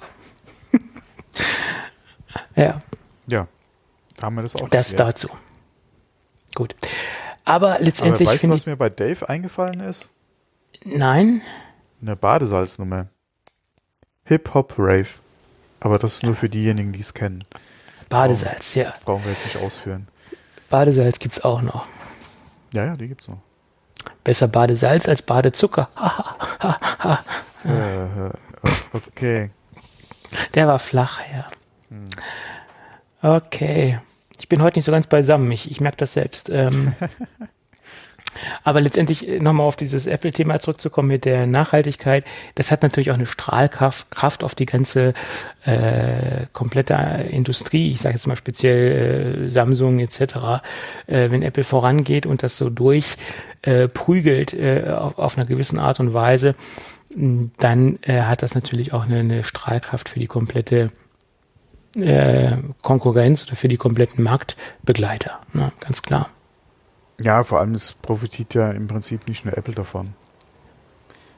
In der Nein. Regel, die, gerade die Großen produzieren ja für andere Firmen auch noch. Und äh, wenn sie einmal klimaneutral produzieren, produzieren sie ja für einen anderen nicht jetzt irgendwie nicht klimaneutral. Weil wenn sie umgestellt sind, Ja. sind sie umgestellt. Peng. So ist es. Ja. Klar. Das, die, also es, es profitieren viel, viel mehr davon als nur Apple, ganz, ganz Ja, logisch. und am Schluss äh, ja jeder Einzelne im Prinzip. Ja, das ist, ist, es ist ja für uns alle gut. Klar. So, solange die Klimaneutralität nicht dadurch besteht, dass man einfach nur Bonds kauft. Ja, Aber, Ja, das kann äh, letztendlich nicht die Lösung sein. ja, Nein. Genau. Gut. Aber ein zweiter Punkt, wo sich Apple äh, stark macht im Moment, ist der soziale Wohnungsbau im Staat Kalifornien. Ähm, da wurde ja im letzten Jahr angekündigt, dass da was passiert und dass was passieren wird. Und da haben sie jetzt zusammen mit dem Bundesstaat Kalifornien 400 Millionen US-Dollar in den sozialen Wohnungsbau gesteckt. Ähm, wer sich ein bisschen mit Kalifornien beschäftigt, der weiß, dass da äh, eine starke Wohnungsknappheit herrscht oder überhaupt bezahlbaren Wohnraum zu finden. Thema, ja. Ähm, und das ist natürlich ein ganz, ganz großes Problem, was dort vorherrscht. Und Tim Cook sagt auch, man muss das ein bisschen globaler sehen und man darf das jetzt nicht nur so durch die, die Scheuklappen sehen. Deswegen meint er, dass er äh, da was tun soll oder das Unternehmen Apple generell da was tun soll, weil jetzt endlich auch sehr viele Mitarbeiter von, von Apple selbst dort äh, von betroffen sind, vernünftigen, bezahlbaren Wohnraum zu finden. Und das ist jetzt ja, ja nicht nur wobei, die. da kann man ja auch wieder sagen, die Firmen ja mit ein Problem sind, warum die Mieten da auch so exorbitant gestiegen sind. Ja, gerade für die das Alteingesessenen. Das, also ist, das richtig. ist ein äh, Problem, ähm, wo man ja quasi, oder was man ja quasi mitverantwortet, ja. Oder mitverursacht hat. Denke ich auch und das ja. denke ich auch, dass er das auch äh, teilweise so sieht oder dass er das auch so äh, empfindet, dass äh, die großen IT-Firmen mitschuld sind an dieser ganzen Geschichte. Ähm, und deswegen macht er sich dort stark und 400 Millionen US-Dollar sind schon mal, ist schon mal eine Hausnummer. Und wie gesagt, sie kooperieren stark mit, äh, stark mit dem Bundesstaat Kalifornien zusammen. Ähm, und hier sind wir wieder beim Thema Strahlkraft und Vorbildfunktion. Äh, mittlerweile hat Facebook und Google angekündigt, äh, auch mitzumachen. Ja. Und sie möchten auch in diesen äh, sich in diesem Bereich des sozialen Wohnungsbaus äh, engagieren und möchten was tun letztendlich. Und ja, das äh, äh, sehr interessant. Erst sie, halten sie die Füße still und, und machen nichts und äh, jetzt geht ja, okay. Apple voran und dann ziehen sie mit und ziehen nach. Der, ja. der Druck ist natürlich auch da und es gab ja vor einiger Zeit auch die ganzen Proteste, gerade wenn man mal guckt, ähm, die unterhalten ja teilweise äh, für ihre Mitarbeiter äh, ja auch die eigenen Buslinien, ja, wo sie die Leute halt äh, äh, mit den oder äh, von ihrem Wohnort oder äh, von abholen und dann zur Arbeitsstätte hinfahren. Äh, Gerade Google war da ja ein Thema gewesen vor einiger Zeit, wo es ja zu Protesten kam in Bezug auf Gentrifizierung und unbezahlbaren äh, Wohnraum ähm, durch die Mitarbeiter von Google, ja, wo halt die Mieten so gestiegen sind, weil die Gehälter halt gut sind, ja. Und ähm, wo sie dann Busse äh, teilweise halt äh, blockiert haben, äh, mit Farbbeuteln, Scheiben eingeschlagen, ja, Mitarbeiter wurden bedroht. Also das Thema ist ja nicht ohne. Ja. Du musst natürlich dann auch wieder gucken, je nachdem, wie schlimm die Lage oder die Proteste halt werden, äh, kann ja auch der ein oder andere äh, Mitarbeiter äh, eventuell auch äh, so eingeschüchtert sein, dass er sich vielleicht äh, was anderes sucht. Ja. Du willst ja dann auch da ähm, das nicht unbedingt so weit eskalieren lassen, dass du an der Front ein Problem kriegst. Von daher ist es Zeit, dass sie da halt versuchen, halt auch oder auf die Bevölkerung oder halt auch äh, eingehen auf die Probleme, die sie haben oder die Bedenken, die sie haben. Ähm, von daher, wie gesagt, sind sie da auf jeden Fall auch gefordert, meiner Meinung nach. Ähm, mal gucken, wie sich das halt entwickelt und ob der Wohnraum dann auch letztendlich so bezahlbar ist, wie man sich das dann erhofft. Ja. Mhm. Und wer hat letztendlich da noch ein Wörtchen mitzureden? Es kann ja auch nicht sein, dass die äh, Wohnungen hochziehen. Ähm, ja, also wie ich das gelesen sagen, habe, ja. äh, geht das nur in starker Zusammenarbeit, äh, Zusammenarbeit mit dem Bundesstaat äh, ja. Kalifornien. Ja. Ne, also die können ja jetzt nicht irgendwie ähm, selbstherrlich da irgendwas machen und tun. Ähm, mhm. Das läuft nur in Kooperation. Ja. Okay. Und das macht ja auch Sinn letztendlich, weil äh, nur so geht's, nach meiner Meinung. Ja. Gut. Dann lass uns noch mal zu ein paar Kurzthemen kommen. Mhm. Ich glaube, die großen Themen haben wir durch, oder? Ja, denke auch. ähm, die Deutsche Bundesbahn hat ein paar neue Züge bestellt. ICE 3. Ja. Da bin ich raus, keine Ahnung.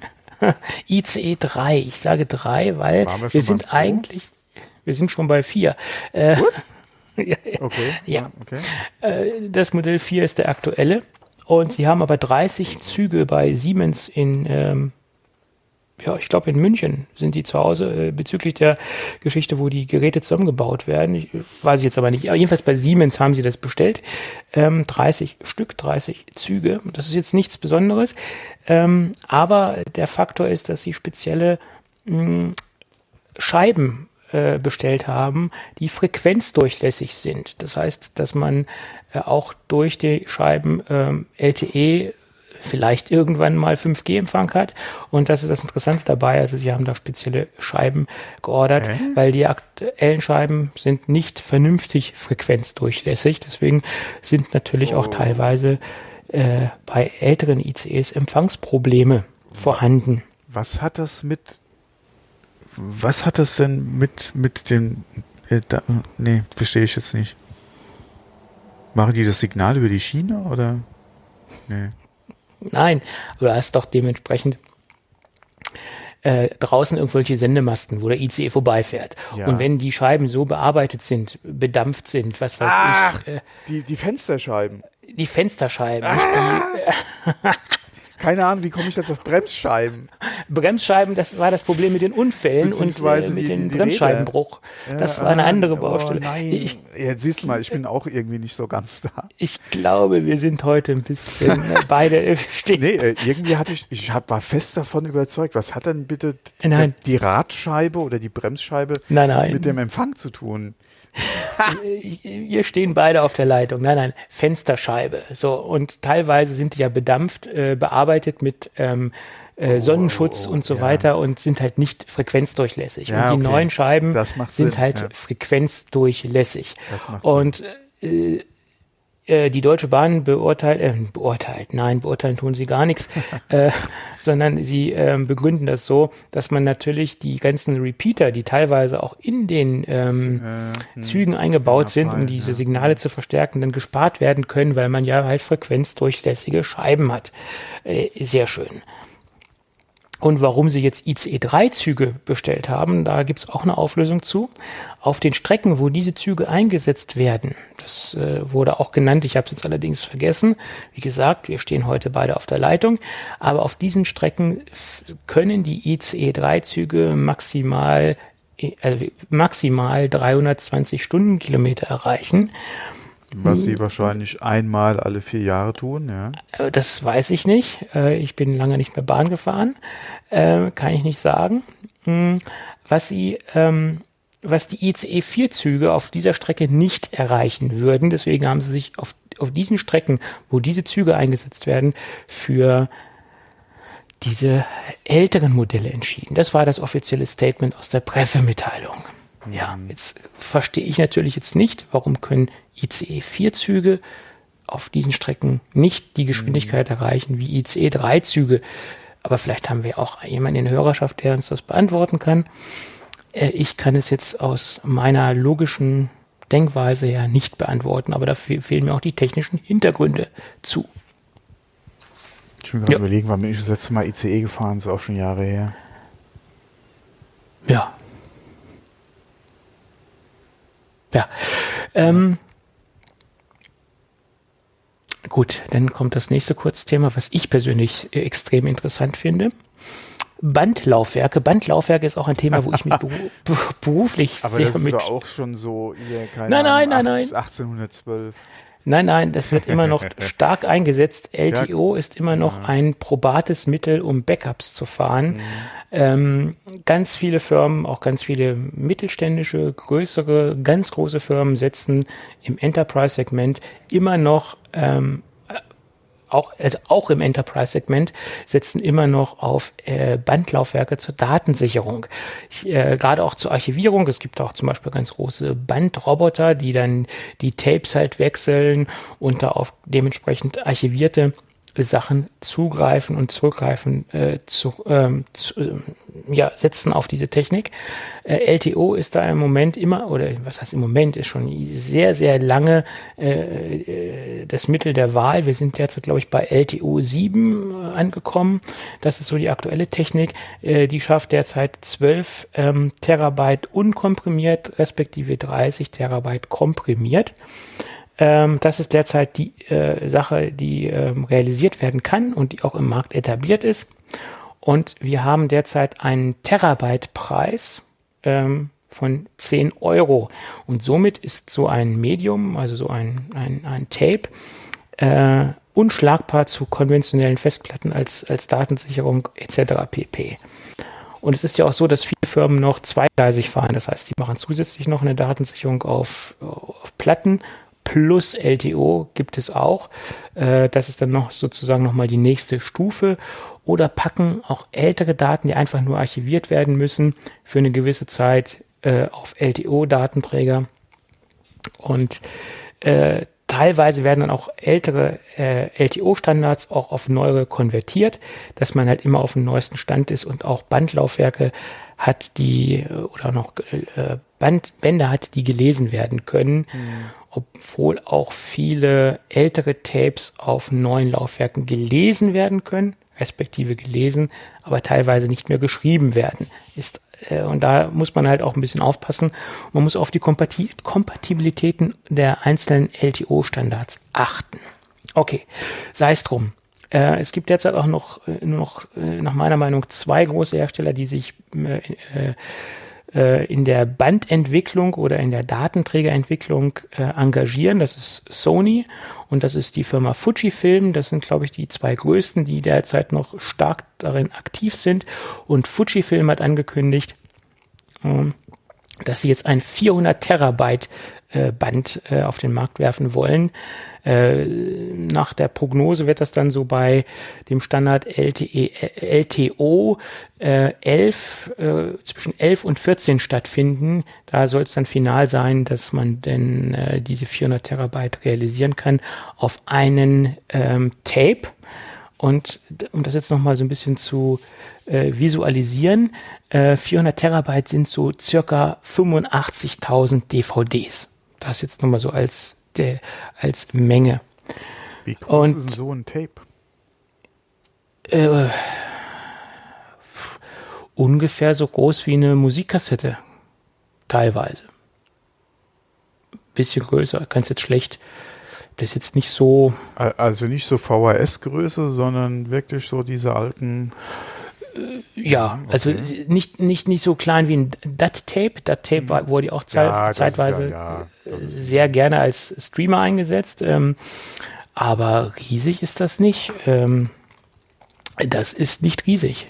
Okay, gut. Also ich ähm, kenne die Tapes nicht, also von daher war das für mich mal so interessant zu wissen. Aber wenn die weil ich hatte nämlich noch an diese alten Kassetten im Prinzip gedacht und so, boah, die werden ja wahrscheinlich mal ein bisschen größer sein. Als, also die werden höchstwahrscheinlich einiges größer sein als diese Kassetten. Aber wenn du, ja, okay. Also die sind nicht riesig, also so ungefähr.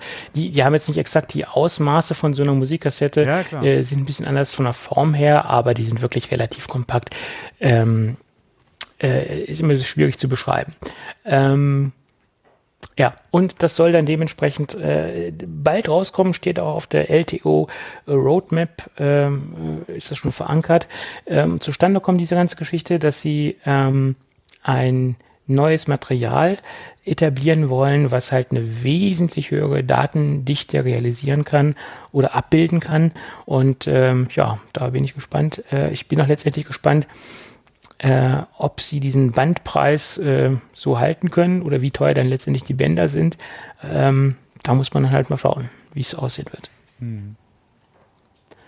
Aber man sieht LTO und äh, Bandlaufwerke sind noch lange nicht tot und ich glaube, diese ganze Geschichte wird uns auch noch äh, sehr lange beschäftigen und auch noch sehr lange begleiten weil es immer noch das kostengünstigste äh, Medium ist, um Daten in größeren Mengen zu archivieren und zu, und zu sichern. Ne? Ja, vor allem in den Mengen. Ja, ja, ja klar. Ja.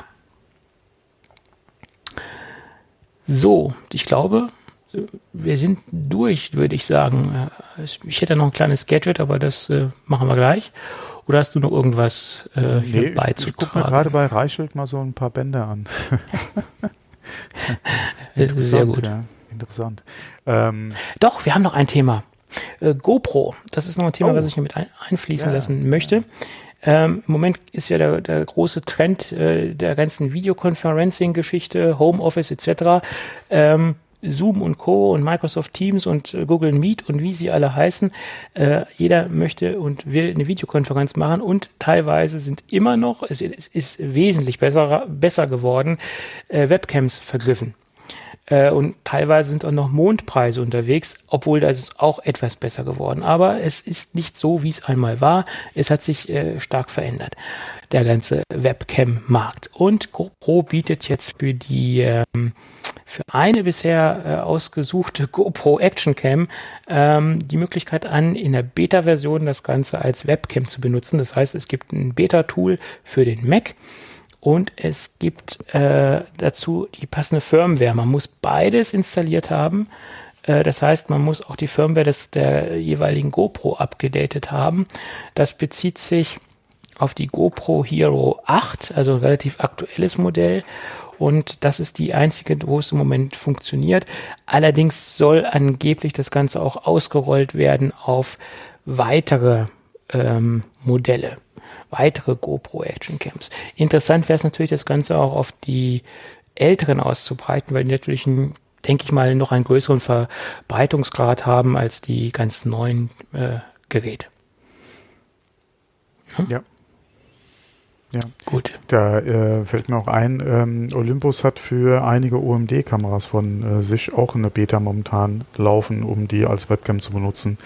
Also wer da äh, eventuell eine OMD hat, könnte auch mal und, und Interesse oder einen Anwendungsfall dafür hat, kann da auch gerne mal gucken. Ähm, die haben da jetzt auch seit ein paar Wochen eine Beta am Start. Äh, ja, also da, da, haben jetzt einige Hersteller ja jetzt nachgezogen und haben da dementsprechende ähm, äh, Betas ähm, rausgehauen. Ähm, viele behelfen sich auch, indem sie mit so einem so ein Elgato HDMI Video Capture arbeiten, den HDMI der Kamera nehmen. Also da gibt's ja Workarounds noch und nöcher, ähm, äh, seiner Kamera mehr oder weniger als äh, Web Webcam zu verwenden. Ob das immer äh, letztendlich ähm, Sinn macht, ist eine ganz andere Geschichte. Mhm. Aber auf jeden Fall, man hat äh, denke ich, eine, eine wesentlich bessere Videoqualität als bei vielen Standard-Webcams, die man so auf dem Markt hat. Ich sage jetzt absichtlich Standard-Webcams, weil von äh, Logitech gibt's ja auch wirklich hochwertige, mhm. äh, hochauflösende Webcams, ganz klar. Ja, wobei die ein oder andere war da, glaube ich, auch jetzt die letzten Wochen nicht unbedingt lieferbar. Ja. Nee, eben sagte ich ja, das ist das, das große, äh, teilweise das große Problem und wenn man sowieso ein Webcam hat, äh, äh, eine Actioncam hat, äh, warum nicht, äh, warum nicht nutzen? Ne? Ja, da kann man wirklich nur hoffen, dass andere Modelle da auch noch mit reinkommen. Weil äh, gerade, äh, oder vielleicht liegt ja irgendwo auch eine etwas ältere rum, die ersetzt ja. wurde in der Zwischenzeit, die man ja. dann da halt reaktivieren könnte. Ja, ja das ist mhm. richtig. Klar. Gut. Dann würde ich sagen, machen wir noch kurz das Gadget. Das geht relativ zügig, weil es ist ein relativ simples, aber ein sehr effektives und ein sehr praktisches Gadget. Ähm, aus dem Hause Sateki. Ähm, das ist ja auch so ein, eine ähm, Marke, äh, die uns schon lange begleitet und wo ich ja einige Produkte äh, im Review hatte. Und so ein ähnliches Produkt hatte ich schon mal von Sateki. Allerdings war da die Aufgabe, die Apple Watch aufzuladen. Und hier ist die Aufgabe, die AirPods Pro respektive die AirPods, die normalen AirPods aufzuladen. AirPods mit ähm, Wireless Charging Case. Pro, bei denen ist es serienmäßig, bei den normalen muss man halt das äh, Gehäuse haben, dass das auch abbildet, also das auch den QI-Standard unterstützt, sonst funktioniert es bei den normalen nicht ganz klar. Letztendlich ist das ein kleines, äh, sehr wertig verarbeitetes ähm, Stück Kunststoff, äh, weiße Glossy-Oberfläche, äh, graue Unterseite. Man könnte auf den ersten Blick sogar davon ausgehen, es kommt von Apple, es hat äh, stark die Anmutung eines Apple-Produktes, auch die Verarbeitungsqualität ist auf einem auf einem sehr hohen Niveau. Ähm, da hat sich Sateki in den letzten Jahren stark weiterentwickelt. Wenn ich mir teilweise Produkte aus der ersten Zeit angucke, die ich getestet habe, äh, sieht man hier einen deutlichen Sprung nach vorne und das ist hier auch ganz klar zu sehen. Also verarbeitungstechnisch sehr, sehr gut. Äh, letztendlich ist es ein, eine kleine Auflage, die, äh, wo ich dann die AirPods drauflege und das Ding direkt an den USB-C-Port stöpsele und mein US, äh, meine AirPods aufgeladen werden. Ähm, das ist es letztendlich. Optimal für ein MacBook Pro mit USB-C oder auch für ein äh, MacBook Air mit USB-C äh, oder zum Beispiel auch für ein äh, iPad Pro. Wenn man es flach auf den Tisch legt und die da drauflegt, funktioniert das natürlich auch beim iPad. Und wer sich jetzt sagt, mit so einem ähm, äh, Ding kann ich letztendlich nicht viel anfangen, weil ich es ja an, an die Geräte dran stecken muss. Es gibt auch von äh, Sateki ein Adapterkabel, äh, wo ich dann halt eine USB-C-Buchse habe und auf der anderen Seite einen Stecker habe, wo ich das Ding als normales ähm, äh, USB-C irgendwo anschließen kann und es nicht direkt andocken muss. Das gibt es als Option auch zu kaufen, genauso wie für die für diesen damaligen Apple äh, Watch äh, Halter gibt es das auch für äh, diese AirPods äh, Geschichte. Und es ist ein schönes, feines, kleines Gadget, das man mal äh, äh, in die Tasche mit reinwerfen kann, in die Gadget-Tasche und immer dabei haben kann, weil das Ding ist fast genau so groß wie, wie, wie AirPods Pro zum Beispiel. Also es ist nicht viel mehr drumherum und von daher kann man es immer mit dabei haben, wenn man das unterwegs dabei haben möchte oder wenn man seinen Laptop stationär benutzt oder wo auch immer, äh, ist das Ding, denke ich, ein sehr, sehr praktisches Gadget preislich gesehen äh, durchaus äh, okay, liegt äh, derzeit bei Amazon bei 29,99 Euro, also rund 30 Euro. Ja. Hm. Das nur mal so als kleinen Gadget-Tipp. Tja. Jetzt ist er sprachlos. Nee, nee, nee. nee, nee. Ich habe nur nichts äh, irgendwie zu, zu ergänzen. Nee, ja, ich habe kein Gerät mit USB-C. äh, das solltest du mal ändern. ja, ja, demnächst vielleicht. Demnächst vielleicht. Ja, ja. Gut, Thomas, bevor wir jetzt die Leute noch mehr verunsichern, hätte ich bald gesagt, oder noch mehr durcheinander bringen und diese ganze Verwirrung von uns auf die Hörer abfällt äh, oder abfärbt, würde ich sagen, machen wir das Ding für heute dicht. Ja, genau. Am Ende und angelangt, aus die Maus. Aus die Maus, Ende Banane und dann würde ich sagen, wenn alles gut geht, hören wir uns irgendwann nächste Woche wieder. Und äh, ja, in diesem Sinne, bis dann. Bis dann. Tschüss. Tschüss.